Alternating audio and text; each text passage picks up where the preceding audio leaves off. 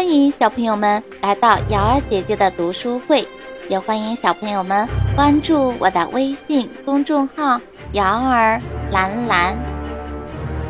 接下来我们继续播讲超级明星经典动画故事。犀牛人原名阿历克谢·西斯艾维奇，他是一位刚移民到美国的俄罗斯人。美国的黑帮组织用金钱诱惑他参与一项将聚合物附着在皮肤上的实验，实验令他变成了孔武有力的犀牛人，同时也成了社会的一大威胁。面对屡次作案的敌人，蜘蛛侠能否顺利解决呢？愤怒的犀牛。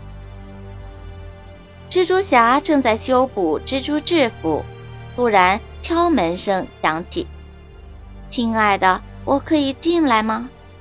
梅婶婶问道。“哦，等一会儿，梅婶婶。”彼得来不及多想，他赶紧把蜘蛛侠的制服扔到了床底下。今晚要去沃特森夫人家里吃饭，还没有准备好吗？梅婶婶问道。彼得连忙开始穿戴起来。很快，他和梅婶婶就来到了沃特森夫人家。沃特森夫人对彼得说：“彼得，我给你介绍一下我的侄女玛丽简。”彼得大吃一惊：“玛丽漂亮极了！”“嘿，你好。”玛丽礼貌地打着招呼。吃晚餐的时候，彼得的脑子里乱哄哄的。他该对玛丽简说些什么呢？就在这时，电视里的一条新闻吸引了他的注意：犀牛正在攻击科罗拉公园，请大家一定注意安全。犀牛是一个非常危险的敌人。他从前是个小偷，但自从他参加了一场科学实验后，一切都变得不一样了。科学家在他的皮肤里注射了一种特别的化学物质，他的皮肤变得比犀牛还要坚硬两倍。上次蜘蛛侠花了很大的力气才把他送到了监狱里，现在他竟然又逃了出来！哦，我的天哪！玛丽简惊讶地喊道：“科罗拉公园就是在这附近，要是能亲眼看到犀牛，那可真是太刺激了！”听了这话，彼得突然想到了一个好主意，他可以一边与玛丽简约会，一边去阻止犀牛。几分钟后，他们来到了科罗拉公园，玛丽简兴奋地在前面跑，彼得一步不离地跟在后面。过了一会儿，彼得告诉玛丽简，他要为《号角日报》拍几张犀牛的照片，征得玛丽的同意后。他找到一条僻静的小巷，换上了蜘蛛侠的制服。很快，他就发现了犀牛。他悄悄地跟了上去。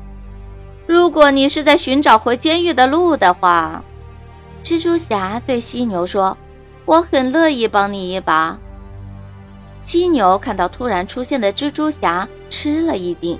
他立刻举起双臂，朝蜘蛛侠发起了攻击。挨了犀牛一拳的蜘蛛侠顿时感觉自己像是被水泥砖头砸中了一样，全身传来剧烈的疼痛。可现在不是疗伤的时候，他得赶紧想办法对付犀牛。他一边和犀牛过招，一边偷偷地撕了一小块犀牛的皮肤。得手之后，立刻溜走了。换好衣服的彼得回到了玛丽简的身边。“你拍到了需要的照片了吗？”他微笑着问道。“当然拍到了。如果明天你愿意出来的话，我就把照片让你先睹为快哦。”彼得得意地说。“好，一言为定。”玛丽回答道。